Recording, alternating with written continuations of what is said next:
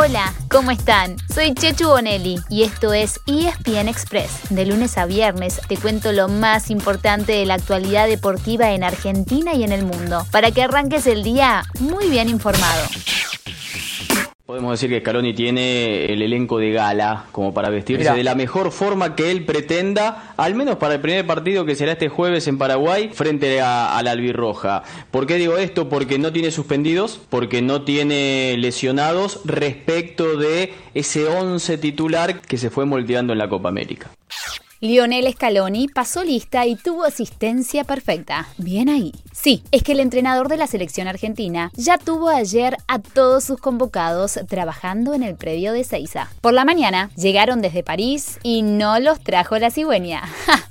Ellos son los tres del PSG, Leandro Paredes, Angelito Di María y el as de espada, Lionel Messi. Y a la tarde tuvieron su primer entrenamiento con el equipo. Hoy habrá entrenamiento matutino y después vuelo charter hacia Asunción para jugar el jueves a la noche contra Paraguay por eliminatorias. Después, la selección tendrá dos partidos como local, ambos en el Estadio Monumental. El domingo ante Uruguay y el otro jueves con Perú.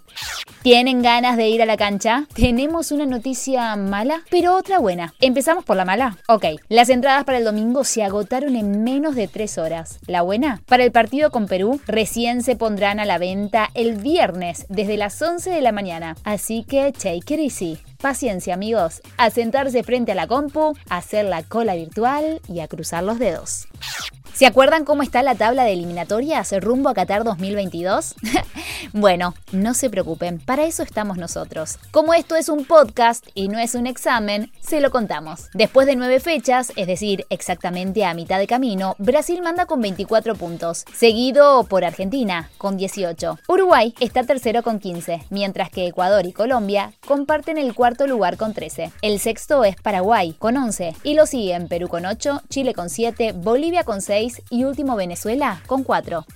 Nos vamos a Europa, que también tendrá una doble fecha mundialista entre el viernes y el martes. Pero de lo que se habla en este momento es de Kylian Mbappé y su posible partida del PSG al Real Madrid. El delantero francés ya había dicho que pidió su salida en julio. Y ayer habló el presidente, sí, el presidente merengue, Florentino Pérez. Esperamos que el primero de enero pueda solucionarse todo. En enero tendremos noticias. No hay mucho misterio en lo que dijo, ¿no? Veremos si al abrirse el próximo mercado se termina de cerrar este pase bomba. ¿A quién no le gustaría como capitán tener a Juan Martín con toda la experiencia que tiene? Pero como dije también, es, lo primero es que vuelva, que pueda volver, que pueda volver sano. Si él vuelve sano, es un jugador top ten en, en poco tiempo como ya lo hizo, ya lo demostró. Era la palabra de Guillermo Coria, el nuevo capitán argentino de Copa Davis. Y Juan Martínez, ni más ni menos que del Potro, por supuesto. Porque la gran ilusión del mago es contar con Delpo para su equipo. Y así encarar el 2022 con sus mejores jugadores para a buscar el regreso al Grupo Mundial.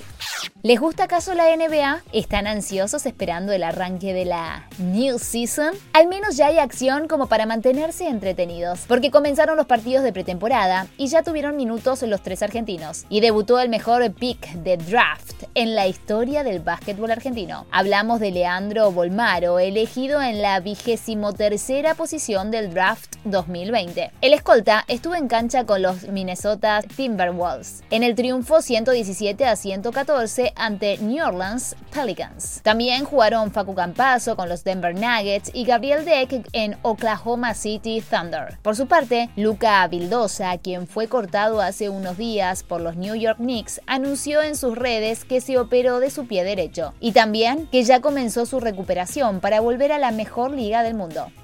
Cerramos contándoles que ayer empezó la triple corona de polo en el abierto de Tortugas. Hubo victoria de uno de los favoritos, el Ertina, por un aplastante 23 a 7 frente a Alegría. Hoy, a las 4 de la tarde, juega el otro gran candidato, la Dolfina, en un partido muy especial, porque de un lado estará Adolfo Cambiaso, pero del otro, en la Dolfina Brava, jugará su hijo, Poroto. Este partido, como todos los de Tortugas, Hurlingham y Palermo, estarán en exclusiva en Star Plus.